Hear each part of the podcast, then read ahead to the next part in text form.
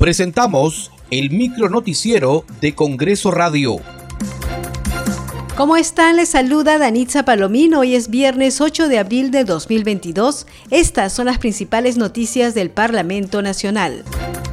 El Pleno del Congreso aprobó exonerar del impuesto general a las ventas a los alimentos esenciales de la canasta básica familiar hasta el 31 de diciembre del presente año. Fue al consensuar los proyectos de ley presentados por la titular del Parlamento, Mari Carmen Alba, del Ejecutivo y de las bancadas de Perú Libre y Fuerza Popular. La presente ley tiene por objeto establecer la exoneración del impuesto general a las ventas que grava la importación o venta interna de los alimentos siguientes, pollo, huevos, leche, harina de trigo, fideos, azúcar y productos cárnicos, y crear un mecanismo de uso y devolución del crédito fiscal del impuesto general a las ventas acumulado que hubiere grabado la adquisición de las materias primas e insumos y otros productos o servicios utilizados en el proceso productivo de los alimentos que se exoneran por la presente ley.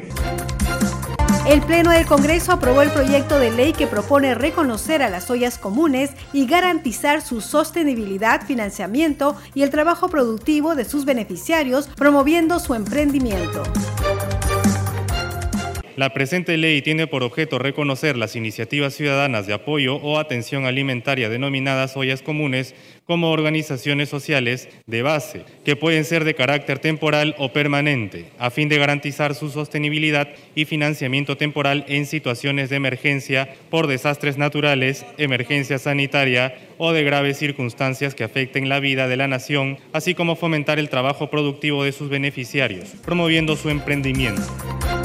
La representación nacional aprobó el texto sustitutorio de los proyectos de ley que proponen establecer la tenencia compartida en beneficio del principio del interés superior de los niños y adolescentes.